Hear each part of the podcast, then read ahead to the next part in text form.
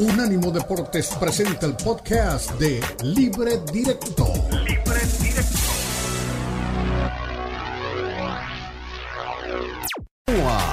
Libre Directo en Unánimo Deportes.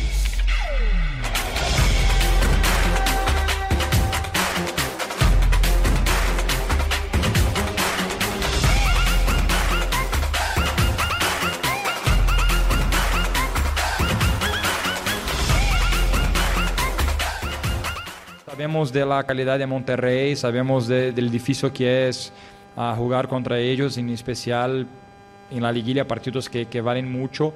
Pero otra vez, vamos a estar enfocados en nosotros, vamos a hacer los ajustes que tenemos que hacer nosotros y vamos a seguir así. Hasta el último día que yo estuviera aquí, siempre vamos a estar enfo enfocados en nuestro equipo y nuestros jugadores. Ya de, de enfocarnos tanto en el rival, que obviamente tiene, como lo dije ahorita, sus virtudes y tener esas precauciones, tenemos que enfocarnos en lo que vamos a hacer nosotros. Este, al final de cuentas, nosotros siempre tratamos de ser un equipo protagonista, tanto en casa con nuestra gente y afuera también. Tenemos la, la calidad de jugadores para hacerlo y bueno, vamos a tratar de tener el protagonismo todo momento.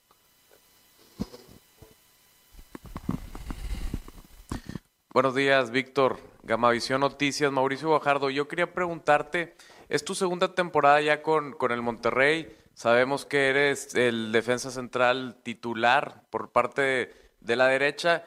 ¿Qué ha sido para ti jugar al lado de Héctor Moreno y entrenar también con alguien tan experimentado en la posición y qué le has podido aprender a Moreno? Gracias. Muchas cosas, la verdad. Tanto a Moreno como a Sebastián Vegas, a los dos, yo hablo mucho con los dos. Este, Mm, tanto como para un consejo, a veces cosas tácticas, la verdad que humanamente son grandes personas, todo lo que han hecho en, sus carreras. Y bueno, ahora que mencionas puntualmente Héctor Moreno, no se me viene algo a la mente, pero la verdad que sí me ayuda mucho en cositas así, detallitos, que al final de cuentas yo pensaba que estaba bien, o tal vez no estaba mal, pero lo que él me dice está mejor.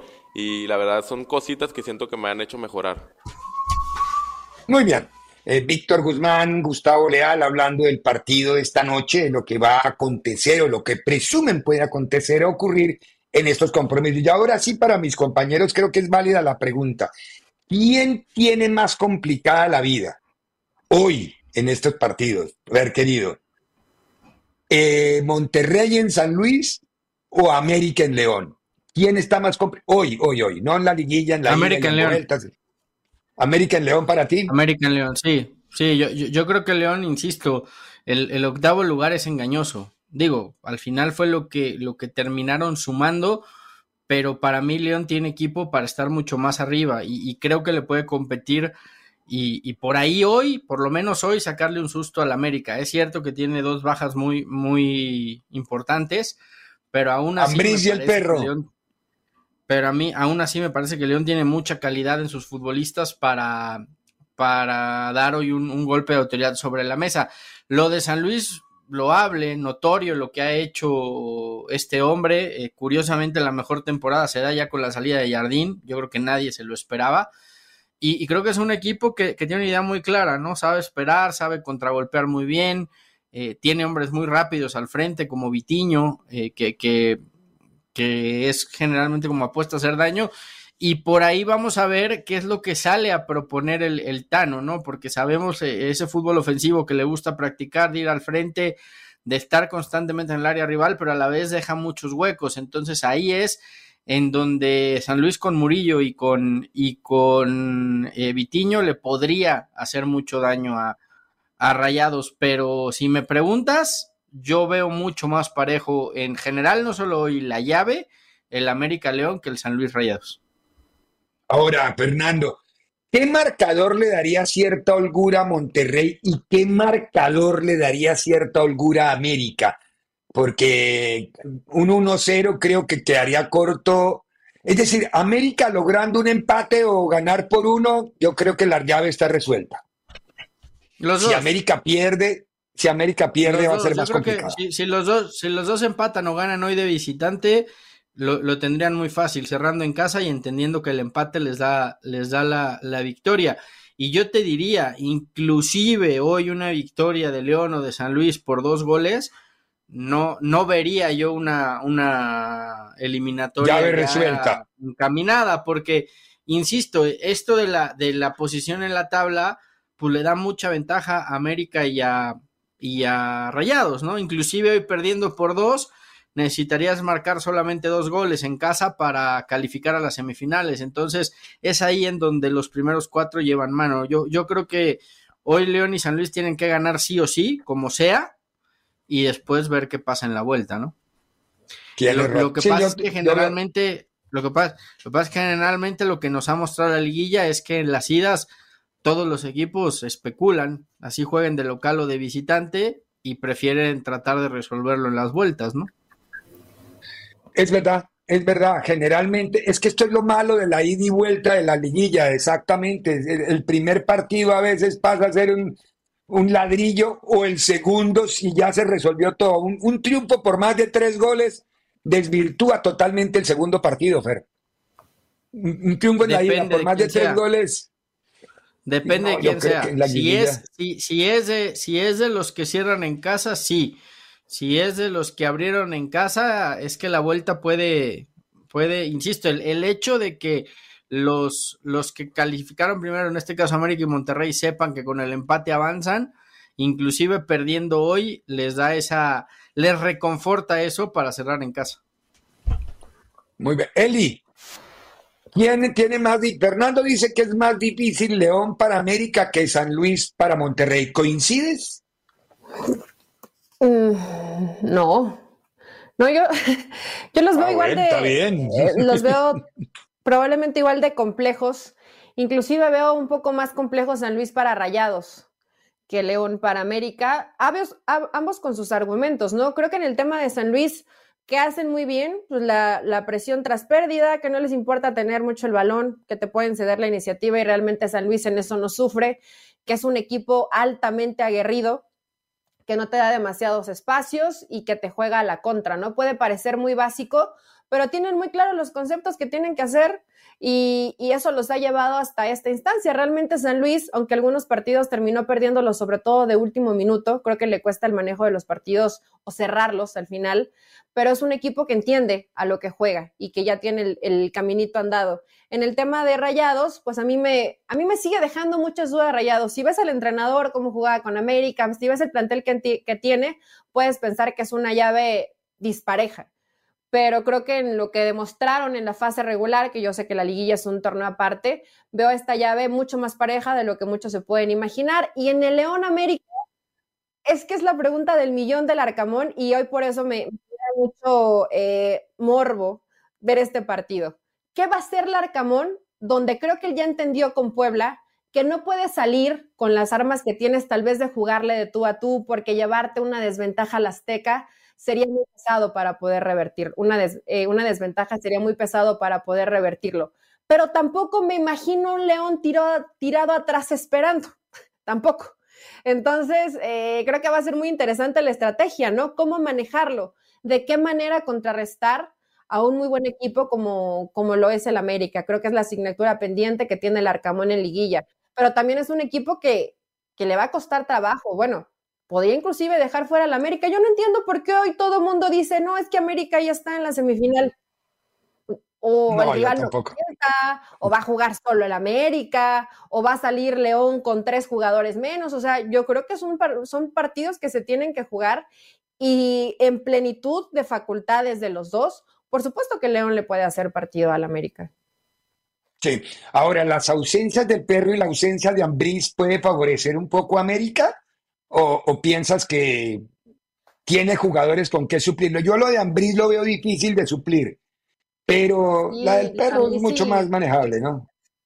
Es que es tu medio campo, que tampoco fue tan bueno en el torneo. Lucas un poquito más que, que Fidel pero pues es que son tus titulares, Ricardo, y realmente estuve checando la alineación de la alineación de, de León cuando hablábamos de jugadores lesionados y esta alineación Larcamón ya la viene manejando desde hace siete fechas, o sea, las siete fechas para cerrar el torneo después de la fecha 10, comenzó a utilizar el mismo cuadro titular, los mismos defensas, el mismo medio campo, por momentos alternó con el jefecito Rodríguez, que yo honestamente yo ahí sí lo veo varios escalones más abajo de lo que es Fidel Ambriz y de lo que es Lucas. Entonces, sí, sí le va a afectar y sobre todo porque te estás enfrentando contra uno de los mejores eh, centros del campo, ¿no? Que es el América. O sea, con Fidalgo, con Jonathan en, en gran momento, ya sea con Richard o dependiendo de lo que decida Jardine, creo que por ahí sí veo mucha ventaja para el América, sobre todo en esa línea, en la de medio campo.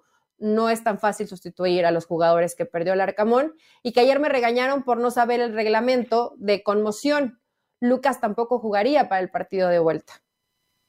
Por, claro, no, es que por, el, eh, por, exactamente el protocolo de conmoción. Ese te da un tiempo que es el que determina la liga y el departamento neurológico de la liga para ver si el jugador está en condiciones de regresar.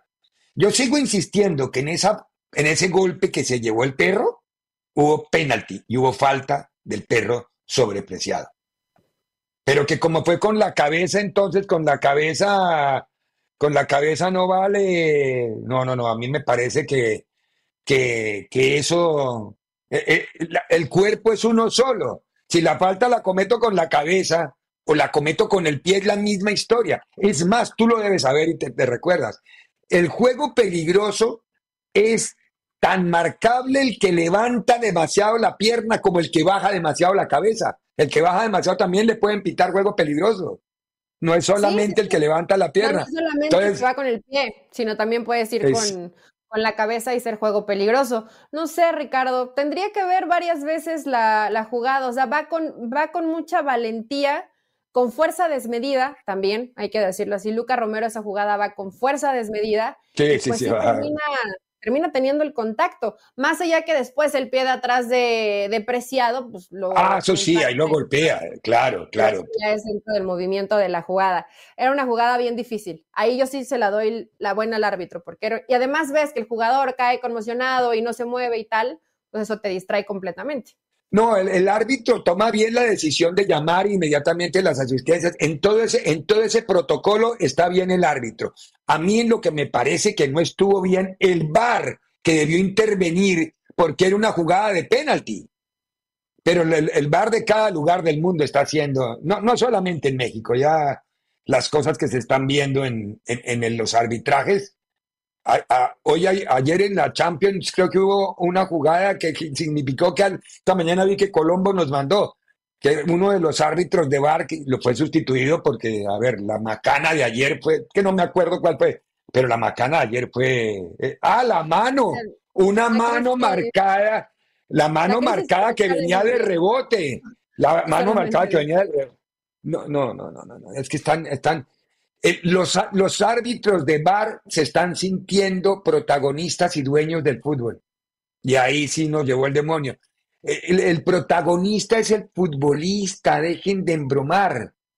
El arbitraje es notable cuando uno no tiene que hablar de él, pero ellos necesitan que se hable de ellos. Ellos eh, árbitros y asistentes y jueces. Se vienen los juegos del hambre, porque en la liguilla, pues obviamente es más evidente si es que algún árbitro se llega a equivocar.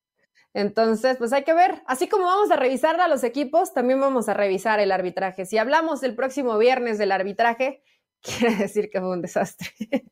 Sí. Minuto 5 de la segunda parte en el Bernabéu empató el Nápoles 2 a 2. Está la película en el estadio Santiago Bernabéu. Vamos a la pausa porque creo que el Arsenal también está logrando un resultado notable. Estoy viendo solo el, que tengo aquí a la mano. A ver cómo están. Galatasaray empató con el Manchester United 3-3. Manchester está último, Bayern Múnich está en este momento 0-0 con el Copenhague, Sevilla le sacaron el partido, como decía Eli hace un rato, el PSV Eindhoven 2-3, el presidente dijo que no van a votar a Diego Alonso, Arsenal sobre la hora le va ganando 5 a 0 al Lens sobre la hora. El Real Madrid 2-2, el Braga 1-1 con el Unión Berlín, el Benfica de Portugal le va ganando 3-1 al Inter de Italia, eh, la Real Sociedad empata con el Salzburgo y bueno, este el resultado de la liga... que te respalda, Ricardo. no, pero un resultado no, un solo resultado no, no habla por sí solo. Vamos a la pausa y volvemos con Champions y escuchamos a Simeone y hablamos del Chaquito ayer del partido. En breve continúa Libre Directo en Unánimo Deportes.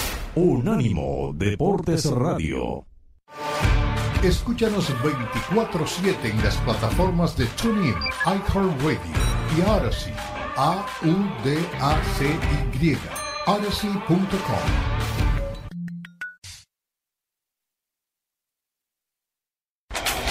Continúa Libre Directo en Unánimo Deportes.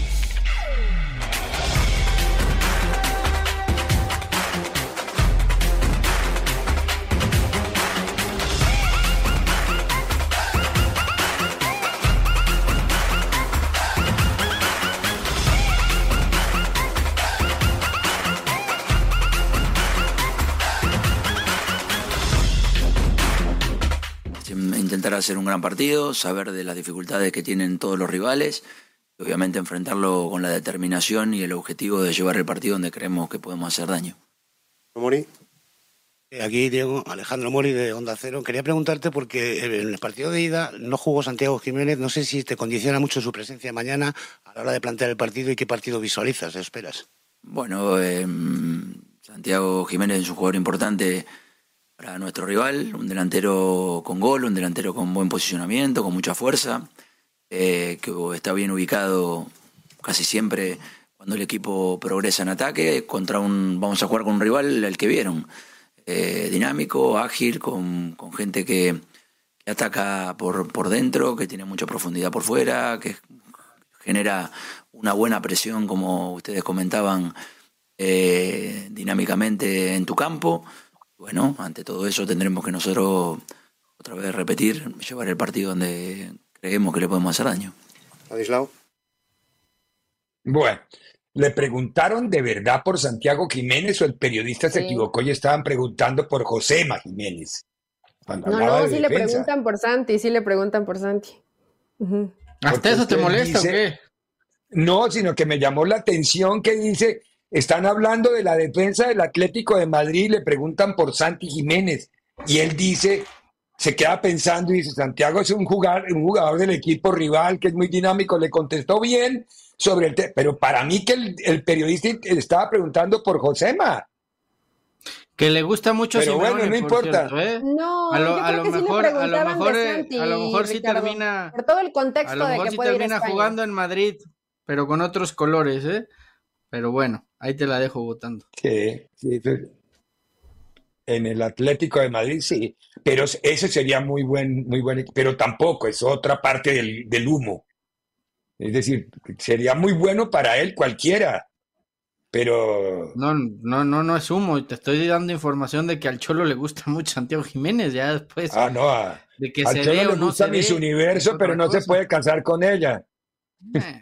Así que, así que tú digas también mucha diferencia entre Morata y Santiago Jiménez, tampoco encuentro yo mucho. Eh, usted me ha comparado a Raúl Jiménez un momento que, me dijo, ¿acaso Raúl, me acuerdo de la frase, ¿acaso Raúl Jiménez es menos que Rashford? Me alcanzo, me alcanzo a acordar. Sí, es menos que Rashford, como 700 cuerpos, Fernando. Antes de la lesión, no sé, ahorita sí. Antes de la lesión, con la lesión, con caspa, sin caspa, con lo que es, mucho más rasgo, por favor, hombre. Ahora, Morata ha tenido una carrera muy interesante en el fútbol. Morata fue centro delantero y goleador en la Juventus, fue centro delantero y goleador en el Madrid, es centro delantero y goleador en Atlético de Madrid. Eh, creo que tiene una ventaja marcada eh, posicional histórica sobre cualquier delantero que ahora creo yo, no sé. Si me comparas con Juselo, te doy la razón. Ahí sí está muy parejito el tema. Pero con Morata, muy complicado. Pero bueno, no importa. Volvamos al partido de ayer. El, el, Atlético de Madrid, no sé, ustedes lo debieron ver mucho más completo. Yo estaba más centrado en el Barcelona. ¿Para qué les voy a mentir? Yo del, del Atlético vi el compacto o el resumen pero no sé el, partido en tal. Sé que en México sí están muy, muy, muy metidos en el tema por el Chaquito Jiménez de lo que era el partido del Atlético contra el Feyenoord. O Feyenoord, ¿no? Es que se dijo, ¿cómo es que nos enseñó Dani? El Feyenoord. Sí, Feyenoord. Lo tiene Forni. Feyenoord. No, no, no, pero... Feyenoord. Pero, pero, pero dígame que no, no, no importa cómo se pronuncia, Ah, que, ah, qué a ver, conclusiones si- si- sacaron si- del si- si partido. no- si nos vamos a poner, si nos vamos a poner ahí, entonces ah, hay que mencionar en francés a los equipos franceses, en alemán a los alemanes, en a ver, Pero no estamos hablando tenemos en Sí, yo, yo, yo pienso como tú, Fernando. Yo siempre le dije, yo siempre le dije Feyenoord. Feyenoord, y apareció. Daniel Reyes y nos dijo, no, la pronunciación real es, el- y además, No, yo cuatro sí le voy a cinco. decir Feyenoord. Feyenoord Está y a quien le guste. Y la que bien. Ah, háblame, cuéntanos, ah, dinos, ilústranos con tu holandés, flu- con tu fluido holandés, No, pero Elizabeth Patiño, Fernando, por favor. tenemos que aprovechar a Daniel Reyes. Él se tomó el tiempo sí, para decirnos cómo se pronuncia y Está darnos bien, un poquito pero, pero, de luz en pero la no vivimos en, no vivimos en Holanda, no vivimos en Holanda, no, no, no, no, No no, seas no. así, Ceballos, no te cierres. No No, te cierres. inventemos. Hay no que abrirnos Entonces, a mejorar nuestra pa- pa- pronunciación. entonces, há- háblame en francés cuando hablemos de Paris Saint-Germain o háblame de, de Lo del Benfica. Porto en portugués. Pero lo, lo del, lo del inventemos, francés, lo del francés no es francés que nos enseñaron en nuestros colegios. No vayan a, a cometer ese error garrafal de la educación que nos dieron en Latinoamérica con el francés, porque fue espantosa, espantosa. A mí hasta que no aparecieron dos directivos franceses en la cadena Caracol que me dijeron, porque eran franceses, Madil de Segat se llamaba ella, no pude entender. Yo tenía el vicio de decir Roland Garros, porque todas las, todas las consonantes las borraba. Hasta que ella me dijo, "¿Qué- ¿por qué hace eso? Es que así me enseñó mi profesor de francés, dígale que no sea torpe. Así me dijo, no, no, no. Roland Garros, diga Garros, porque el apellido del señor era Garros. Entonces, como, como en francés... ¿Eh? le- Amigos de Libre Ya hoy aprendimos Directo, otra cosa. Yo no igual decía Roland Aquí Garros. les va la verdad de cómo se pronuncia el equipo de Santiago Jiménez. Feyenoord. Es Feyenoord. Feyenoord. ¿Ya ves, Ceballos? ¿Qué más, ¿Qué más nos vas a ilustrar hoy en tu fluido holandés, Elizabeth Patiño? No, pues este no es mío, este es de Daniel. Eh, le agradecemos a Daniel que anda. Es Daniel en todos lados algo. Porque sale en todos Sí, lados. eh, y, y- y no es, y no es el travieso, sino... no sé qué Sí, tan travieso. Da- Daniel ahora tiene más puestos que un bus, ¿no? en todos lados apare- Envidiable. Ahora, Fernando, yo lo voy a traer aquí su tweet en redes sociales porque dijo que este partido era probablemente la graduación de Santi Jiménez, que era muy importante que se mostrara. Que tenía que etcétera, aprovecharlo. Etcétera, etcétera, que tenía que aprovecharlo como no vitrina, lo- y no como pasó. experiencia, como de- para demostrar, y no pasó. Sin embargo, dijimos hace rato que por un partido no vamos a medir a Santi Jiménez. En eso estamos No, no, no. fue solo Sería Santiago, injusto, eh, el- sería, sería el injusto, Fey- sería injusto el El medir. Feyenoord, y yo sí le voy a seguir diciendo Feyenoord, me vale Feyenoord. que se pronuncia en holandés. Feyenoord. Feyenoord, Feyenoord. No existió el día de ayer, le pasó por no. encima el Atlético de Madrid, eso es una realidad, o sea, eh, no, no, no creo que se pueda culpar a Santiago Jiménez, más allá de que marcó un autogolazo, eh, también un compañero del ¡Qué peinadón! Sí. pero en general el equipo no existió, ¿no? O sea, no, no podemos decir que fue únicamente un mal partido de Santiago Jiménez, fue un mal partido de todo el equipo, ¿no? Ah, ok. Ojo con el Atlético. Ojo con Sí. el Atlético de Madrid, Sí. calladito, calladito. Hablamos de, de Morata, pero lo que está jugando Griezmann, Sí. Griezmann es el dueño de ese equipo, es el amo y señor de ese equipo. Anda muy bien Griezmann. No, y tienen muy buen colectivo, es decir, uno no puede. eh, otra vez es que todos nos, ad- nos, ad- nos admiramos por el rendimiento del. Gasta más que el Madrid. Gasta más que el Barça. Bueno, más que el Barça gasta ahora cualquiera. El pobre Barça anda en unas hipnopias económicas que cualquiera gasta más que el Barça. Pero, pero a ver, como el, el- el Cholo nos sigue vendiendo, ah, es que somos un equipo humilde, pequeñito, pobre. Ni humilde, ni pequeñito, ni pobre, que no nos mienta. Ese es un equipo de una altísima No, pero, inversión. pero Madrid tuvo sus, Atlético de Madrid tuvo sus lapsos, sus pasajes oscuros hace no mucho, pero creo que, no quiero decir que solo juega un futbolista, lo mencionas ahí en medio campo, con Coque, con, con De Paul, campeón del mundo, pero más allá de eso, sí como que tuvo un resurgir con Griezmann, o sea, sí, sí depende Sí, mucho claro, de lo que hace claro. este jugador. Entonces, pues ahí sí se notó la diferencia entre un equipo y otro, Ricardo, más allá que luego anda de eh, sufridito el equipo Atlético de Madrid es que yo no tengo la misma inversión, es que yo soy el pobrecito de la Liga Española. Es, un genio el Cholo para inventar esa narrativa que ha montado desde hace 12 años el Cholo. Y ojo, yo lo admiro, porque cambió la mentalidad del, del hincha colchonero, del hincha del Atlético de Madrid. E, e, este equipo vive, ahora no es el, el Atlético, vive del cholismo Así de fácil, es decir, es, todo un emblema. Él, él, más que el equipo, él, que es algo casi que impensado o increíble. Yo sé que nunca un ser humano está por encima de una institución, pero el Cholo se ha logrado cosas él solo. Lo que pasa es que eh, siempre, siempre lo dijimos, ¿no? Y, Griezmann eh, rinde más cuando tiene un, referente de área, ¿no? Un 9 eh, que le ayude en, como, a fijar los centrales, que le libere marcas, que, que por ahí le sirva como un referente y ese es, ese es Morata, ¿no? Entonces al tener a Morata, Griezmann se siente mucho más libre y el Cholo partiendo de eso ha sido muy inteligente, tiene su línea defensiva muy sólida, tiene eh, un centro del campo también de recuperación interesante, libera a Griezmann y, deja a Morata en punta. Entonces creo que a partir de ahí el, Atlético empieza a construir y, es un equipo bastante sólido, muy parecido con otros nombres, pero en la idea a aquel que ganó la liga la última vez, ¿no? Sí, sí. Ah, no, a mí me parece que es un buen equipo. Y es vital, es vital para el Atlético de Madrid y para Simeone que, que Jiménez, el uruguayo, esté bien, porque es el, el, reflejo del cholismo puro, ¿no? Es, es, el, hombre que heredó ese, ese cholismo puro y nato que, que Godín lo manejaba al dedo en este Atlético de Madrid, ¿no? Sí, señor. Eh, pues bueno, aquí hubo gol del. No, ahí fuera de lugar. Pensé que había gol de Osimen de la, del Napoli, pero ahí fuera de juego ahí fuera de juego y está el 2-2 el partido. Ojo que el Madrid no puede perder ese partido porque pierde el primer lugar de la zona. Y perder el primer lugar de la zona es entrar en el sorteo a medirse con los, con los gallos. Pero, a ver, Osimen, ¿de qué se queja? Cuatro metros adelantado y se va a regañar al juez de línea. Hay jugadores que de verdad pierden su, pierden su, la, ubicuidad dentro del campo de juego. Pero bueno, vamos a ir a, a la pausa, a la vuelta de la pausa.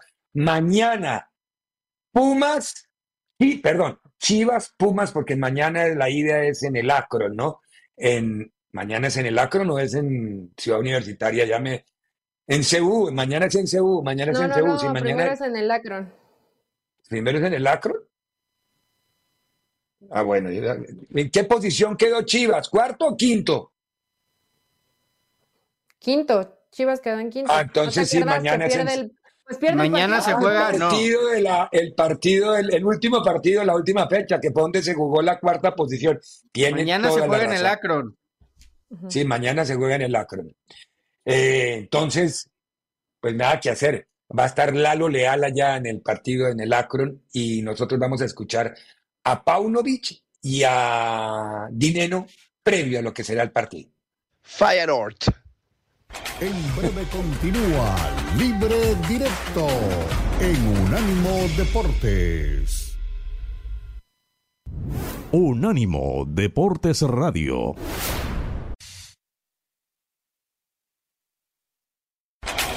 Continúa Libre Directo en Unánimo Deportes.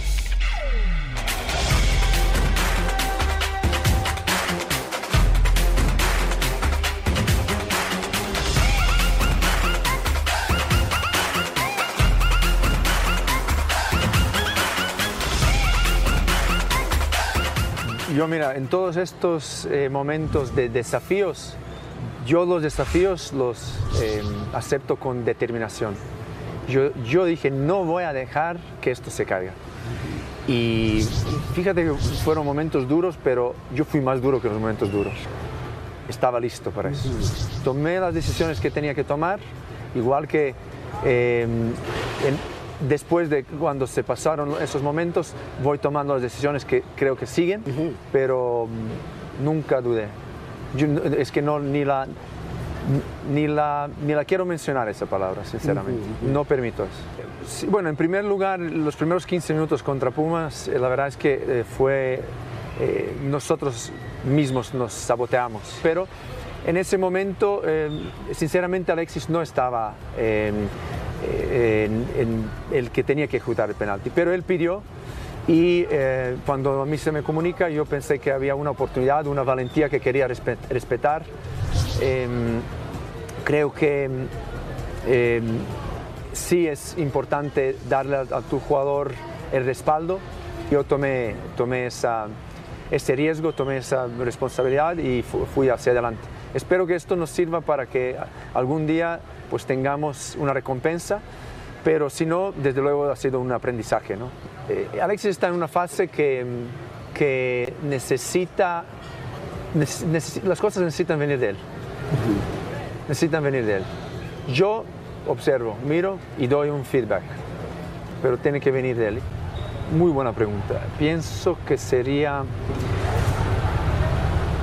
yo lo voy a decir así, eh, el siguiente torneo será la consecuencia de cómo hacemos esta liguilla, para bien o para mal.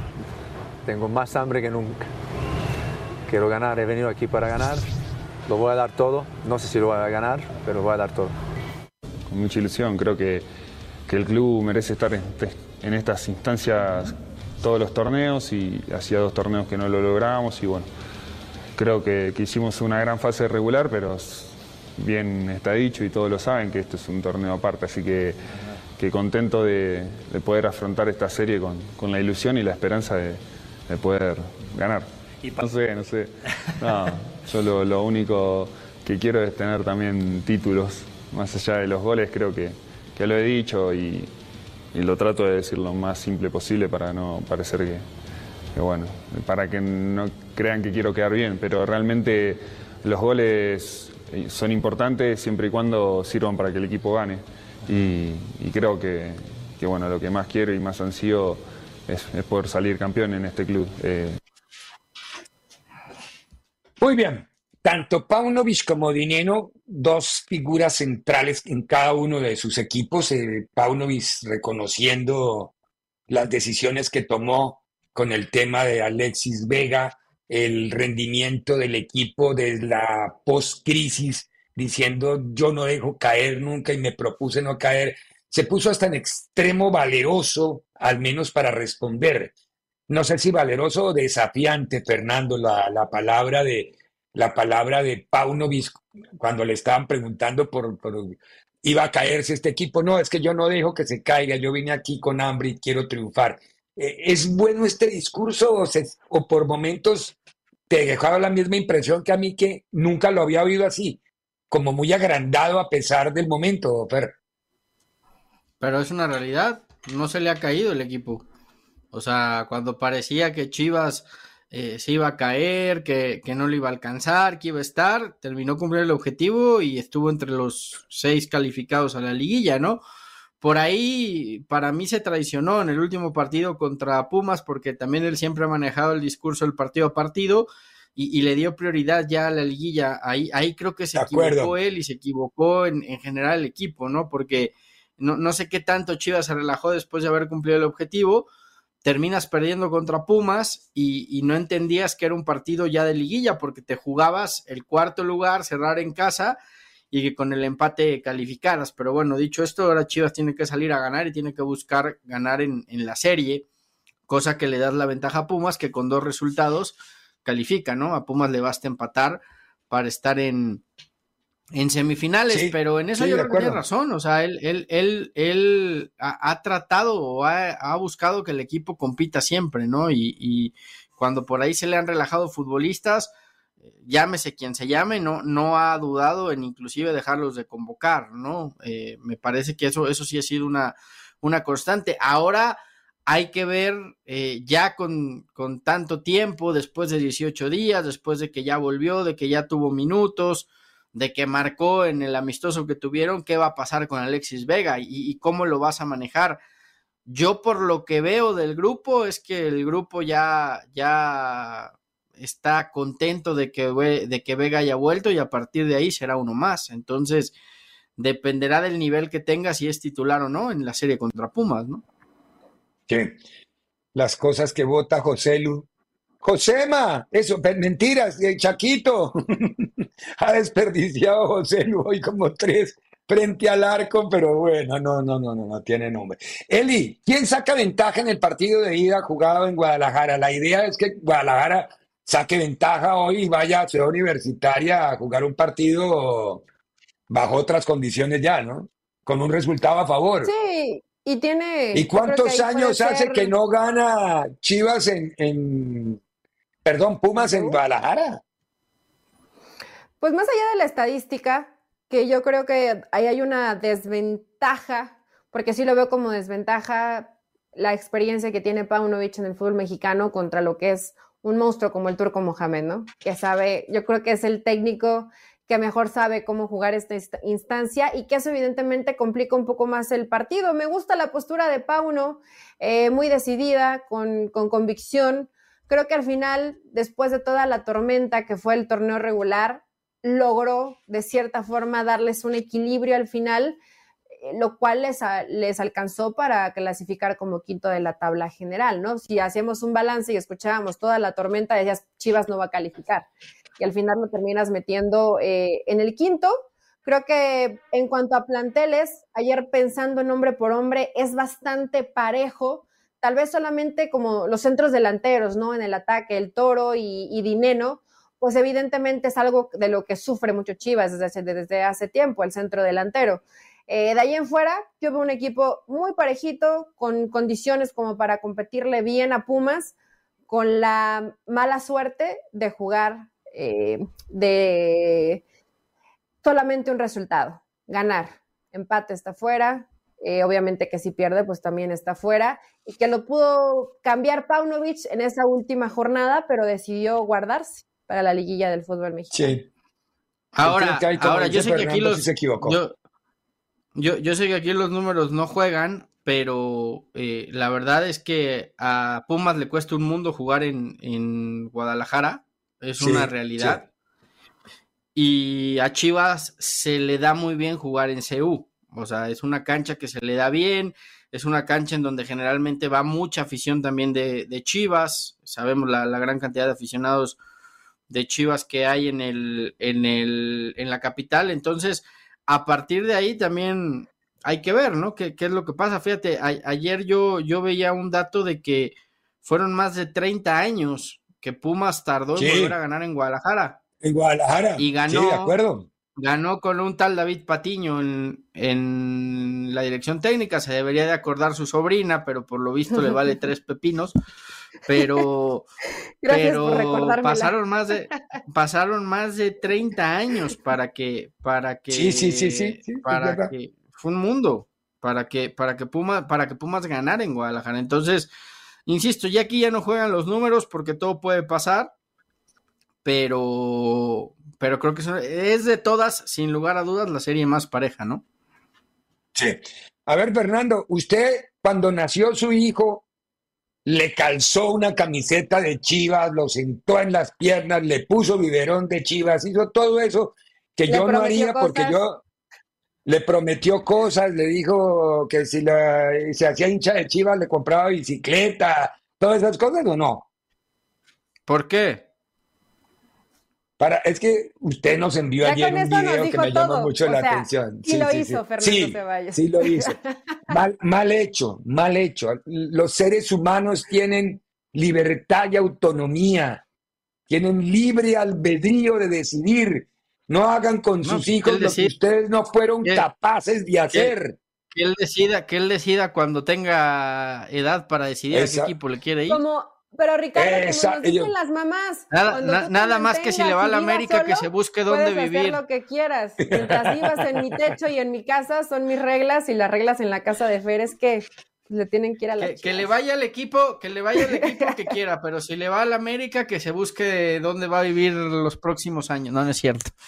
Bueno, eh, eh, veamos este video que nos mandó ayer Fernando justamente sobre Marcelo Bielsa con un niño ¿Será nieto de él? No, no tengo idea quién sea el chico, pero es muy simpático, veámoslo. No, es un aficionado. Ah, por eso. Aguante la libre, Marcelo. Te regalan una caja de alfajores, de chocolate. ¿Te querés hacer de Newell? ¿De qué cuadro sos, Emi? ¿De qué cuadro sos? ¡No! ¡Qué rápido cambiaste! Te ofrezcan lo que te ofrezcan. Vos sos de Feni para toda la vida. Pero lo que te ofrezcan, ¿eh? Ni Newell, ni alfajores, ni bicicleta, nada. Arriba, el mensaje, el mensaje de Bielsa es muy simpático. Ver a Bielsa en ese aspecto exclusivamente humano es extraño, ¿no? Porque uno no se lo imagina sino entrenando y viendo videos, dando órdenes, viendo videos, verlo, verlo en esa faceta humana es, es- es exótico. Eh, Nico Paz acaba mí- de convertir el- recordó- el, 3 a 2. Me, me recordó mucho al Tata Martino. Hasta se parecen Sí. en ese video. Sí, sí. Ajá. Además, los dos hinchas de News. Bueno, vamos a la pausa. Lindo video, además conmovedor. Vamos a la pausa y a la vuelta de la pausa. Quiñones, Luis. No, sí, Luis. Ya casi me meto en el lío de Julián. Quiñones, Luis, eh, por un lado, y por el otro está la gente de Puebla. Está Brian Angulo y el partido que también cierra el ciclo de la, de la liguilla este fin, esta media semana. En breve continúa Libre Directo en Unánimo Deportes. Unánimo Deportes Radio. Búscanos en Twitter, Unánimo Deportes.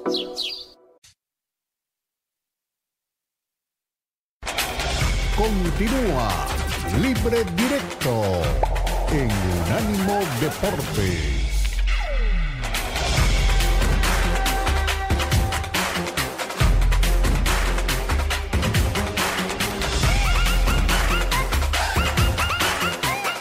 Recuerdo, el, el que tengo de, de la primera jornada y bueno, esperemos que, que sean muchos, que sean muchos. Pero lo más importante es que nos podamos ir con una, con una victoria aquí de casa, salgamos con una victoria y comience la serie a ponerse a favor de nosotros.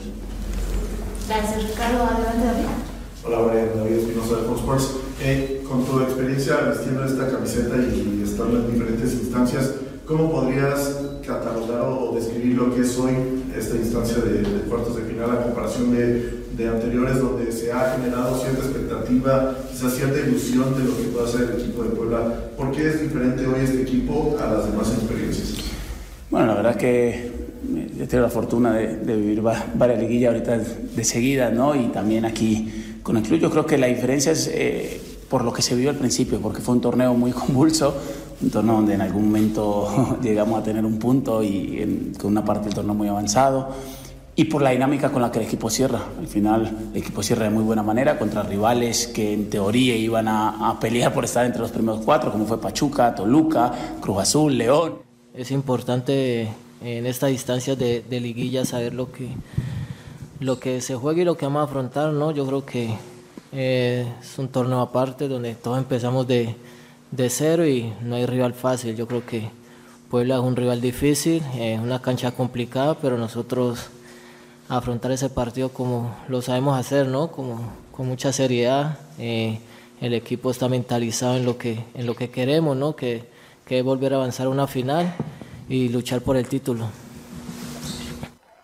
Muy bien, ahí están las, la- las declaraciones de los dos bandos. Llave, para mí, perfectamente dispareja. Yo no veo a Puebla como le pueda hacer siquiera cosquillas a Tigres, pero no sé si ustedes piensen otra cosa. No, no hay cómo. Ay, está muy dispareja esta llave. A doble Sí, sí, partido lo de- veo muy complicado. Sí, en A un solo partido partido de pronto sí. Ahora, ahora, eh, Puebla tiene todo que perder y nada, todo que ganar y nada que perder, ¿no? Entonces eso también lo hace un equipo que juega sin presión, sin responsabilidad y que seguramente y conociendo como tengo la oportunidad de conocer a su técnico, a Ricardo Carvajal, le va a salir a jugar de tú a tú a Tigres desde el minuto uno, ¿no? Entonces, ¿De yo no verdad es así de descartaría que osado, hoy- Fernando? ¿Es yo así no de descartaría osado, que hoy- Carvajal? sí, yo no descartaría que hoy, yo no descartaría que hoy, eh, bueno, en esta ida Puebla saque algún resultado favorable. El tema El tema va a ser mantenerlo después 90 minutos en el volcán, ¿no? ¿Juega Gignac o no? Creo que no juega, ¿no? Gignac no está No, listo. parece que anda tocado. No, este partido. Parece que anda tocado. Él, él se la ha pasado hablando con Chicharito y hablando bien de los mexicanos con un lenguaje muy mexicano. Güey, eh, ¿cuál es la otra? Otra cosa que la, la- se le oye muy chistoso, pero muy, muy simpático a, a, a Gignac. Le dijo a Chicharito que iba a jugar en Chivas. Ya lo, lo matricul- Tanto que Chicharito tuvo que salir a, a aclarar en Instagram que no, que él no tiene nada arreglado con nadie. Porque fue tan, tan, tan notable el, el- el diálogo ahí a través de Twitch que eso terminó. Doña Eli, despida porque le están escribiendo. Yo, sus yo creo que, que Chicharito que se deje de cotizar tanto o por ahí se va a acabar dedicando más a los stream que a volver a jugar fútbol, ¿eh? Bueno, ya 20 jugó todo lo que tenía La que Liga jugar. de Holanda es una liga de formación. Los mejores jugadores del mundo pasan por ahí para formarse y dar el salto a un equipo de élite. Y esa liga hoy le queda chica Santi, tiene que salir, pero ya. Saludos, Néstor. Eh, Luis Piño, saludos y abrazos desde Chicago. Oye, Unánimo Deportes Radio. Este fue el podcast de Libre Directo, una producción de Unánimo Deportes.